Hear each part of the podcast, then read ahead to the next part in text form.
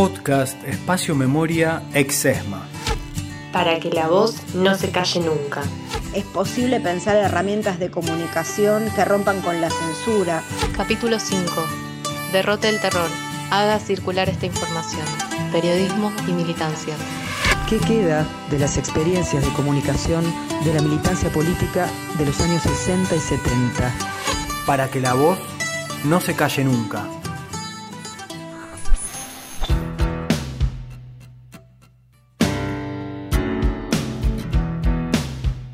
Por el Día de los Periodistas queremos invitarles a escuchar un nuevo capítulo del podcast del Espacio Memoria y Derechos Humanos Exesma, para que la voz no se calle nunca. Mi nombre es Juan y en esta oportunidad, junto a Laura y Agustina, vamos a hablar sobre los modos de comunicar en los años que rondaron la última dictadura cívico-militar y a preguntarnos acerca de los desafíos que tiene el periodismo hoy en día. Este capítulo es también un homenaje a los periodistas desaparecidos por el terrorismo de Estado. Ahora nos toca mandar a nosotros. La ocupación de los yacimientos de hierro patagónico en Sierra Grande consiguió conmover a todo Río Negro. Desde el lunes al mediodía, radio, dinamita, vehículos y maquinarias pasaron a manos de los mineros. Estuvimos allí y presenciamos su firme decisión de lucha. Asistimos a sus asambleas y conversamos con ellos sobre sus condiciones de vida y trabajo. Así comienza una de las notas de El Descamisado, revista de una organización de la izquierda peronista que llevaba ese mismo nombre. Fue un periódico semanal que salió entre 1973 y 1974, una de las muchas publicaciones de las diferentes organizaciones políticas, sindicales o estudiantiles de esos años. Esta nota, de diciembre del 73, era la cobertura de la huelga minera de Sierra Grande. Otras revistas como El Combatiente o el Semanario de la CGT de los Argentinos, entre muchas otras, difundieron comunicados de organizaciones campesinas, proclamas sindicales o acciones de organizaciones villeras en diferentes partes del país. Informaban sobre reclamos populares, huelgas o marchas. La comunicación era un aspecto sumamente importante para la militancia, porque implicaba construir un vínculo político con los protagonistas de cada evento, con las personas destinatarias, y porque construía un canal para que los reclamos y consignas suenen lo más fuerte posible. Muchas de estas notas no están firmadas. Una de las características de la militancia política de los años 60 y 70 fue la de intentar poner lo colectivo por sobre lo individual. En el ámbito de la comunicación, esto implicaba reconocer esa escritura como el producto de toda una organización e incluso de quienes eran entrevistados. A eso se sumó el encarnizamiento de la persecución política y la clandestinidad. Se convoca al país para una tarea superior que no admite deserciones. Ese trabajo colectivo también tuvo referentes, figuras que por su accionar y por su trabajo con la escritura habilitaron modos de pensar y de realizar la práctica periodística. En ese enorme cuerpo textual de entrevistas, comunicados y notas que tuvieron como protagonistas a los trabajadores y trabajadoras, tiene un lugar central la obra del escritor Rodolfo Walsh. En el año 68, luego de haber publicado dos de sus más importantes investigaciones periodísticas, Operación Masacre y Caso Satanowski, se vinculó a la fracción combativa de la Central Obrera del país, la CGT de los argentinos, y comenzó a dirigir su semanario, que luego fue perseguido y clausurado por la dictadura de Onganía. El trabajo se hacía a través de redes de información. Recibían comunicados de comisiones internas, de asambleas, todo lo que viniera de los trabajadores. La consigna era un corresponsal en cada fábrica. En su libro sobre Walsh, los periodistas Hugo Montero e Ignacio Portela ilustran con algunos testimonios su funcionamiento. Querían que saliera de los moldes previsibles de la prensa partidaria, que estuviera bien escrita y mejor diagramada, y sobre todo que cada número no fuera un inventario de denuncias, sino un testimonio de los hechos y del proceso histórico que los gesta. Rodolfo andaba con un grabador Philips colgado, recorriendo las asambleas en el edificio de los gráficos. Los entrevistaba, charlaba, escribía artículos para el periódico, reflexionaba mucho sobre el lenguaje, cómo los trabajadores decían las cosas. Luego del golpe de Estado en 1976, ante la feroz represión, la censura y la incomunicación imperantes, Walsh fundó ANCLA, la agencia de noticias clandestina, junto a Eduardo Suárez, Carlos Aznares, Lucila Pagliari y Lila Pastoriza, quien describe su funcionamiento de la siguiente manera. Funda ANCLA y nos enseña a nosotros a escribir cables, a cómo teníamos que funcionar, arma un equipo mínimo. Este, ese equipo era el que, donde yo estaba y coordinaba. Aparte estaba la información que venía de distintas fuentes, tanto este, organizativas como de gente que contactada, que pasaba información, periodistas que no podían sacar esa información en sus diarios. Y la cotidianidad era como la de una pequeña redacción, o sea, se veían los temas, se escribían los cables. Lo que pasa es que el equipo de Ancla hacía medio de todo. Escribí, discutía, escribía, eh, pasaba los cables, los imprimía en un sistema muy, precario, muy artesanal y los enviaba. Los, enviaba los enviábamos por correo. Éramos pocos. En general las entrevistas eran caminando por la calle, en un barrio. Alguna vez, casi siempre, se ponía algún disfraz. Una vez yo caminé detrás de él dos cuadras y no lo reconocí porque tenía un disfraz de jardinero, parecía un viejito con un bastón. Después cuando se dio vuelta me di cuenta quién era. La periodista Natalia Vinelli cuenta en su investigación sobre la agencia. Ancla tuvo tres objetivos centrales informar a los que informan, es decir, brindar información veraz a los periodistas a fin de romper el bloqueo informativo, funcionar como una herramienta de denuncia no solo acerca de las violaciones a los derechos humanos, sino también acerca de los aspectos de la política económica, la situación social que se vivía en el país y de la movilización obrera sistemáticamente silenciada, y fundamentalmente agudizar las contradicciones existentes en el seno de las Fuerzas Armadas y demás sectores de poder. Para Lila Pastoriza, estos objetivos se basaban en una manera de pensar la comunicación. Rodolfo tenía una concepción de la prensa que tenía que ver con la importancia que él le daba a lo que significaba la información en manos de la gente, en manos del pueblo en esa época se decía, ¿no? que era un arma importante. Entonces poder eh, dar cuenta de lo que estaba ocurriendo este, no era solo romper el bloqueo informativo que había impuesto la dictadura, era eso, pero era además ganar conciencias, lograr que la gente tomara conciencia del rol que cada uno individualmente podía, podía cumplir y de algún modo eso fue lo que él trató de ir, de hacer a su manera, a su modo y dentro de sus posibilidades con los instrumentos de prensa clandestina que creó. El funcionamiento de la agencia clandestina sirvió para estimular y promover contradicciones entre los grupos de poder, también para propiciar la participación popular en la información. De otra manera no se hubiera podido pensar en una resistencia. A esto se sumó la posibilidad de iniciar una campaña contra la dictadura militar en el exterior, enviando sus despachos por correo a los corresponsales extranjeros. Así, Ancla puso de manifiesto toda la información negada a los argentinos, las diferencias entre la Junta, los objetivos del plan económico, las expresiones de la resistencia popular y las violaciones de los derechos humanos.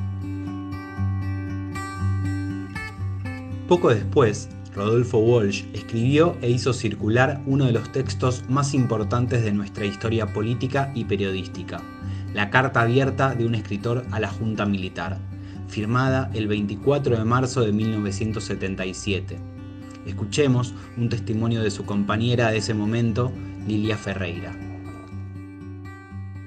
Pero la carta de la Junta Militar en realidad empieza mucho tiempo antes, es decir, eh, gran parte del material de la carta este, se empezó a producir desde Ancla, con eh, las denuncias de este, las atrocidades represivas, de la represión. Eh, así como los informes sobre la situación política, económica y social.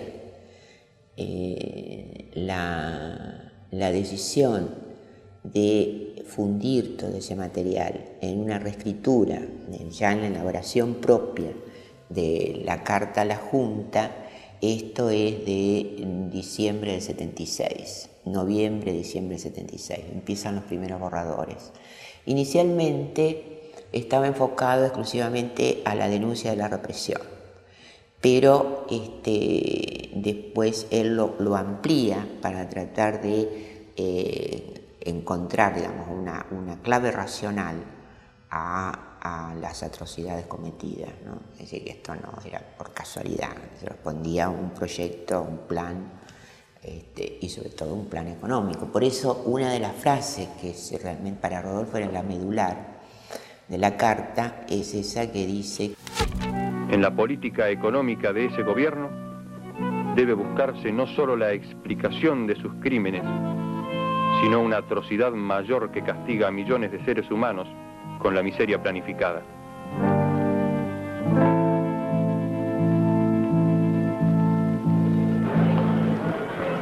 En un año han reducido ustedes el salario real de los trabajadores al 40%, disminuido su participación en el ingreso nacional al 30%, elevado de 6 a 18 horas la jornada de labor que necesita un obrero para pagar la canasta familiar, resucitando así formas de trabajo forzado que no persisten ni en los últimos reductos coloniales. El 25 de marzo, el grupo de tareas de la ESMA intentó secuestrar a Walsh en la esquina de las avenidas San Juan y Entre Ríos. Fue asesinado y su cuerpo fue llevado a la ESMA. Al día de hoy permanece desaparecido. Posteriormente fueron secuestrados y desaparecidos sus papeles personales, apuntes, investigaciones, sus textos literarios inéditos. Algunos de estos papeles fueron vistos en la ESMA y sobre ellos vamos a hablar en una próxima entrega para que la voz no se calle nunca. El mismo día en que Rodolfo Walsh firmaba la carta abierta, salieron en los diarios varias solicitadas en apoyo a la dictadura militar. La sociedad rural argentina reiteraba su apoyo a toda acción que signifique completar el proceso iniciado el 24 de marzo de 1976 para poder lograr los grandes objetivos nacionales, al desarmar el andamiaje creado por casi 35 años de una lenta pero sistemática estatización socializante.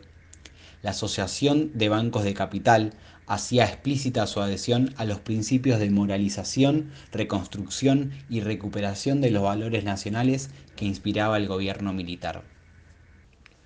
Por esos mismos días, hacia abril de 1977, el periodista Jacobo Timerman fue secuestrado junto a sus colegas del diario La Opinión, Enrique Jara y Enrique Rab.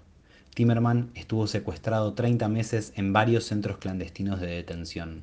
En uno de ellos tuvo una conversación con el represor Ramón Camps, que durante la dictadura fue jefe de la policía de la provincia de Buenos Aires y de la Policía Federal.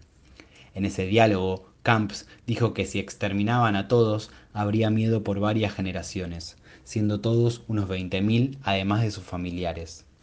Esta afirmación, por un lado, da cuenta de los objetivos en términos represivos de la dictadura, pero también es un claro ejemplo de la impunidad que creían tener los represores, entre otras razones por el apoyo de la prensa que ocultaba información o directamente mentía sobre los crímenes que se estaban cometiendo. Según un informe del Comando de la Zona 1, Timmerman fue secuestrado con relación a la investigación del caso Greiber. David Greiber era el dueño de Papel Prensa, empresa dedicada a la impresión de diarios, pero había fallecido en agosto de 1976. Luego de su muerte, desde el diario Clarín y La Nación, como también desde la revista Gente y la revista Somos, fue vinculado con Montoneros. Finalmente, las acciones de papel prensa del grupo Greiber fueron compradas por Clarín y La Nación, entre otros accionistas. Aquí, hoy, en este lugar, se inaugura la planta productora de papel para diarios Papel Prensa Sociedad Anónima. Lidia Papaleo, viuda de David Greiber, relató que en la reunión de venta de las acciones sucedida en las oficinas del diario La Nación, el representante del diario Clarín, Héctor Manieto, le dijo, firme o le costará la vida de su hija y la suya. La Junta Militar dictó con fecha de diciembre de 1976 el acta número 14, en la cual se aprobaba la transferencia del paquete accionario. Luego de la venta de papel prensa, desde marzo de 1977, el grupo Graiver fue secuestrado y llevado al pozo de Banfield. Entre otros fueron secuestrados Lidia Papaleo y Juan Graiver. Se puede decir que con la apropiación de papel prensa, Clarín ve la posibilidad con más claridad de convertirse en un factor político de peso en la Argentina. Esta no fue la primera intervención del gobierno militar en el mundo periodístico. Desde su primer día en el poder, la Junta tomó decisiones con respecto a la prensa. De hecho, la dictadura dispuso una estrategia sistemática de utilización de los medios masivos de comunicación, usándolos por un lado como herramientas de construcción y circulación del discurso oficial y por el otro como dispositivos de silenciamiento de cualquier mensaje o voz opositora. La dictadura tuvo la intención de controlar y suprimir la libertad de expresión. El comunicado número 19, emitido el mismo día del golpe de Estado, da cuenta del marco general de su estrategia respecto a los medios de comunicación. Comunica a la población que la Junta de Comandantes Generales ha resuelto que sea reprimido con la pena de reclusión por tiempo indeterminado el que por cualquier medio difundiere, divulgare o propagare comunicados o imágenes provenientes o atribuidas a asociaciones ilícitas o personas o grupos notariamente dedicados a actividades subversivas o al terrorismo. Desde la Secretaría de Prensa se envió a los medios privados una serie de instrucciones sobre qué decir y cómo hacerlo. Una de ellas obligaba a inducir la restitución de los valores fundamentales que hacen a la integridad de la sociedad, el orden, la jerarquía y la honestidad, dentro del contexto de la moral cristiana. Las Fuerzas Armadas se repartieron a su vez el control de los canales de televisión. ATC tuvo una dirección compartida, Canal 9 fue asignado al Ejército, Canal 13 a la Marina y Canal 11 a la Fuerza Aérea. Lo mismo sucedió con las radios estatales. A su vez, se prohibió todo tipo de información del exterior. La intervención y la clausura de medios fue moneda corriente. Como parte de este proceso, en 1980 se promulgó por decreto la Ley de Radiodifusión. Esta ley definió, entre otras cosas, que solo podrían acceder a licencias de radio y televisión aquellas personas que tuvieran fines de lucro fue derogada en el año 2009 por una ley aprobada por el Congreso de la Nación, pero puesta en vigencia nuevamente por el expresidente Mauricio Macri. Por lo tanto, actualmente la ley de medios es la ley de la dictadura. Para que la voz no se calle nunca. A partir del año 1977, el grupo de tareas de la ESMA montó al interior del centro clandestino una estructura similar a una agencia de noticias. Sin embargo, eran las personas secuestradas las que fueron obligadas a realizar este trabajo. El lugar consistía en una serie de oficinas armadas con paneles de acrílico transparente, por lo que los represores lo llamaron pecera. Estaba ubicada en el tercer piso del Casino Oficiales, edificio que funcionó como núcleo de la actividad represiva. En su testimonio, la sobreviviente Miriam Lewin señala el vínculo entre la pecera y los medios redactaba notas que después salían en el noticiero de Canal 13, donde el interventor era un marino aparentemente amigo político del almirante Macera, notas que se, que se difundían por radiodifusión argentina al exterior sobre la imagen argentina. Según el testimonio de sobrevivientes, el genocida Emilio Eduardo Macera tenía serias intenciones de ser presidente y lo que ocurría en Pecera estaba vinculado con ese plan. Lo que existía allí no era un centro de recuperación, como ellos lo llamaban, sino que se trataba de un intento de construir un grupo de apoyo al plan político del almirante Macera con mano de obra esclava podría calificar. ¿Usted sabe en qué consistía ese proyecto político? ¿Se le informó en ese lugar? ¿Tomó conocimiento de alguna manera?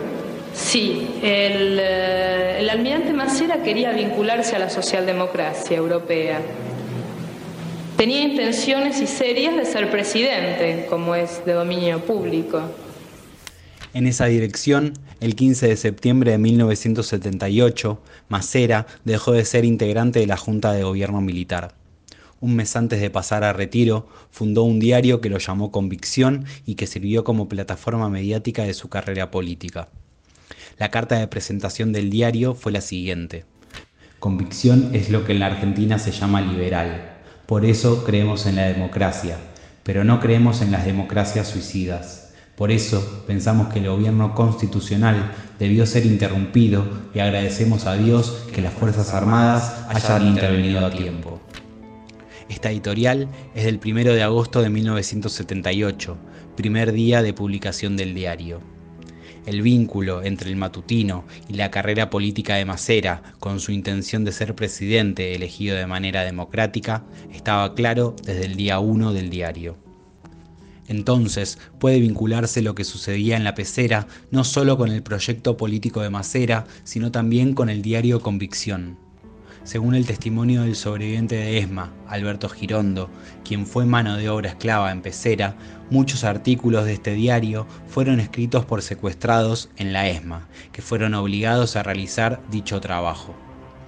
El matutino dejó de publicarse a mediados de 1983, cuando la dictadura estaba en retirada y Macera no contaba más con un proyecto político, ya que estaba preso por la desaparición del empresario Fernando Branca. El 16 de enero de 1983, Macera se había presentado como candidato a presidente de la Nación por el Partido para la Democracia Social pero el 21 de junio de ese mismo año fue detenido y se prohibió su participación en las elecciones presidenciales. Para que la voz no se calle nunca. Para hacer este capítulo, escuchamos y leímos testimonios de sobrevivientes, audiencias de juicios, relatos de compañeros y compañeras de trabajo de quienes fueron desaparecidos encontramos cruces, vínculos entre ellos, espacios de estudio y de trabajo en común, sindicatos y organizaciones compartidas. Pudimos imaginar un escenario no tan lejano al presente, mujeres y hombres que se encuentran en las oficinas de redacción, en estudios de radio, que cubren noticias en ministerios o en la calle. Además de charlas, comparten poemas, escritos, anécdotas, prensas de sus organizaciones, debates sindicales o asambleas testimonios de Miriam Lewin y Alberto Girondo dan cuenta de los vínculos entre la Marina y los medios de comunicación, hubo una intención militar clara de secuestrar y exterminar a trabajadores de prensa con prácticas políticas y militantes. Esto implicó el secuestro de cientos de periodistas durante la dictadura. Se estima que son 223 los periodistas que permanecen desaparecidos. Algunos de ellos fueron secuestrados por el grupo de tareas 332 y llevados a la ESMA. Eduardo Marín y María Cristina Solís, la negra, fueron desaparecidos en ESMA en 1977 y 1978 respectivamente. Eran delegados de la Asociación de Periodistas y encabezaron una toma en el diario La Nación en el año 75. Sus compañeras recuerdan que dieron vuelta a un cuadro de Mitre en la oficina del director. Jaime Colmenares fue desaparecido en Rosario en 1977 y llevado posteriormente a ESMA. Vivía con Cristina Betanini, asesinada en el mismo operativo de secuestro. En su casa tenían la imprenta de la revista Evita Montonera. Lila Pastoriza es sobreviviente de la ESMA. Durante la dictadura tuvo que mudar su trabajo una y otra vez junto al resto de Ancla a oficinas ocultas. Marta Mastrogiacomo, desaparecida por el grupo de tareas en 1976, viajó a Río Negro para cubrir la huelga de Sierra Grande del 73. Diana Guerrero, secuestrada en el pozo de Banfield en 1976, posteriormente fue llevada a ESMA y desaparecida. Redactaba artículos para el Centro Editor de América Latina, cuya colección fue quemada por la dictadura. Muchos daban clases en universidades o talleres en distintos barrios, se reunían para planificar y armar nuevas revistas, las dirigían o discutían con los directores. Se preguntaban, en la academia o en las fábricas, cómo había que hacer periodismo. Vamos a escuchar a la periodista y documentalista Ana Cacopardo, que plantea algunas reflexiones y preguntas sobre el vínculo entre memoria, militancia y periodismo. Finalmente, les dejamos algunas ideas de tres periodistas de medios alternativos, Julia Mengolini, Mario Santucho y Natalia Vinelli. No podemos pensar la memoria como una suerte de receptáculo de las experiencias del pasado. Y creo que si pensamos el sentido político de la memoria, yo diría eh, su sentido transformador y resistente, tendríamos que pensarla como una caja de herramientas para las luchas del presente, porque ninguna lucha se produce en el vacío histórico.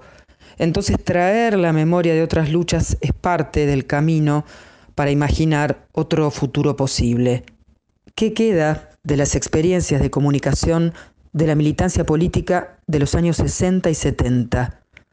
¿Qué desafíos tiene hoy la práctica periodística? Si nos preguntamos dónde está Rodolfo Walsh hoy, creo que Rodolfo Walsh está en los medios de comunicación populares alternativos, comunitarios, autogestionados. No me parece que sea posible encontrar a Rodolfo Walsh en el periodismo obsecuente, en el periodismo chupamedias.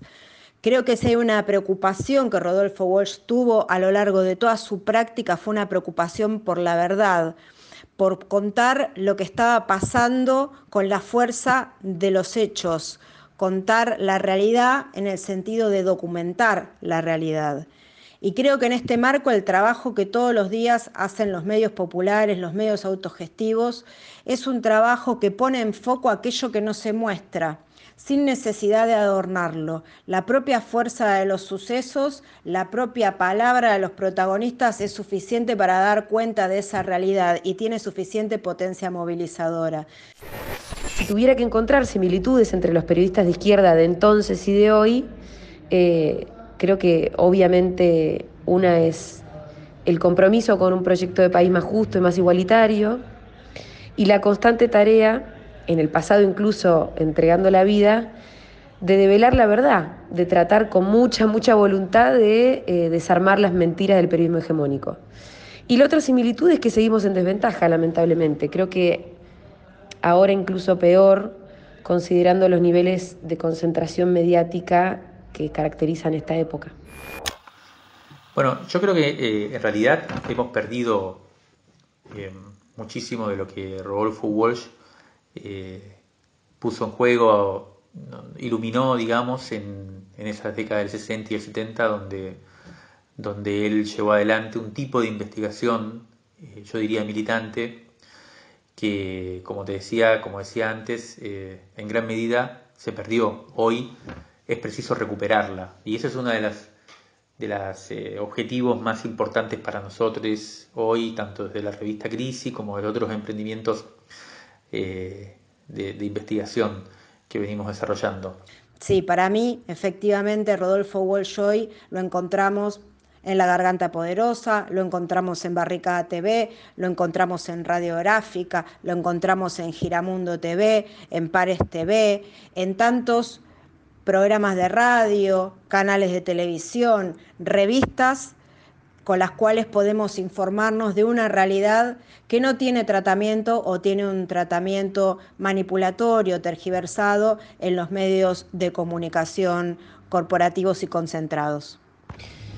Yo siempre fui muy crítica del término periodismo militante porque creo que se usa para señalar solo a los periodistas que nos asumimos dentro de un proyecto político popular eh, mientras que los periodistas del establishment de la derecha se disfrazan de periodismo independiente o neutral, y lo que creo es que al final todos somos militantes.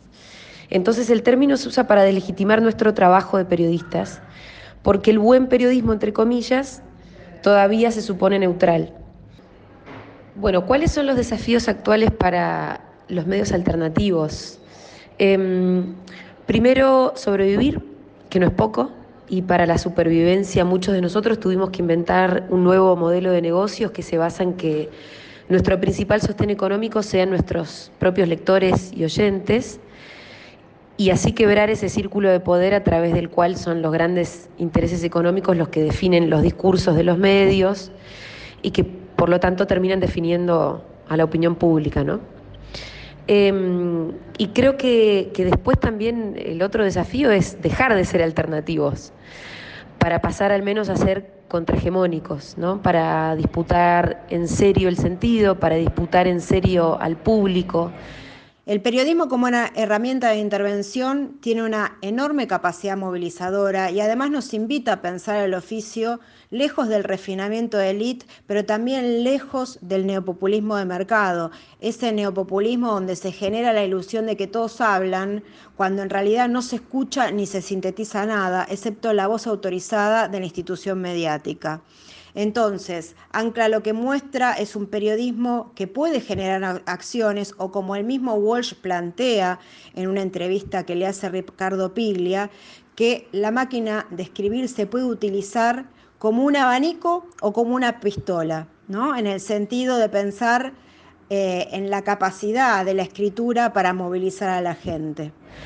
Nuestro gran desafío tiene que ser hacer crecer a nuestras audiencias y haciendo crecer también el compromiso de esas audiencias con el modelo de país eh, y de mundo que nosotros proponemos, que no sean esas audiencias pasivas que solo se dejan hacer enojar, que sean audiencias con nuevos compromisos, con nuevos imaginarios, como, como pueden ser el feminismo o el ambientalismo, con propuestas concretas que llaman a la acción ¿no? y para construir un mundo vivible. Eh, pero bueno, creo que, además de llamar a construir un mundo vivible, propuesta muy de mínima, ¿no? a la que le falta un poquito más de sexapil, nuestro gran, gran desafío es proponer un mundo feliz y que eso no sea una utopía imposible.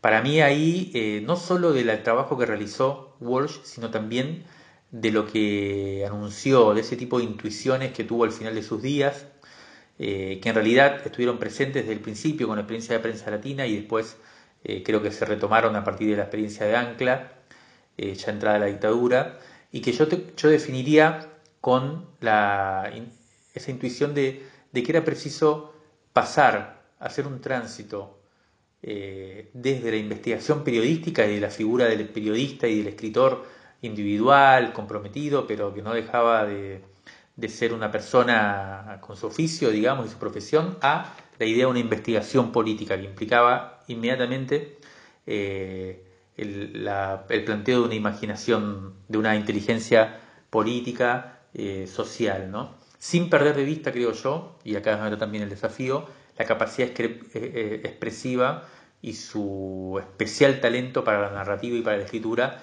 que no es un tema menor en esa potencia de la investigación. Ancla es la muestra de que en los momentos más difíciles y en los contextos más adversos es posible pensar herramientas de comunicación que rompan con la censura, que puedan plantearse como herramientas de intervención política. Justamente cuando Walsh diseña la agencia, se plantea un espacio que ayudara a parar el golpe con respuestas políticas, el golpe de Estado de 1976. Soy Natalia Vinelli, periodista, militante, fundadora de Barricada TV, el canal 32.1 que emite desde IMPA, la primera fábrica recuperada en el país, desde el barrio porteño de Almagro. Mi nombre es Julia Mengolini, soy una de las fundadoras y directoras de Futurock. Soy Mario Santucho, editor de la revista Crisis e integrante del equipo de investigación política Edipo. Estas experiencias de medios alternativos y populares abren nuevas formas de escucha y de participación. Te invitamos a conocerlas. Reproduzca esta información. Hágala circular por los medios a su alcance. A mano, a máquina, a mimeógrafo, oralmente. Mande copias a sus amigos. Nueve de cada diez las estarán esperando. Millones quieren ser informados.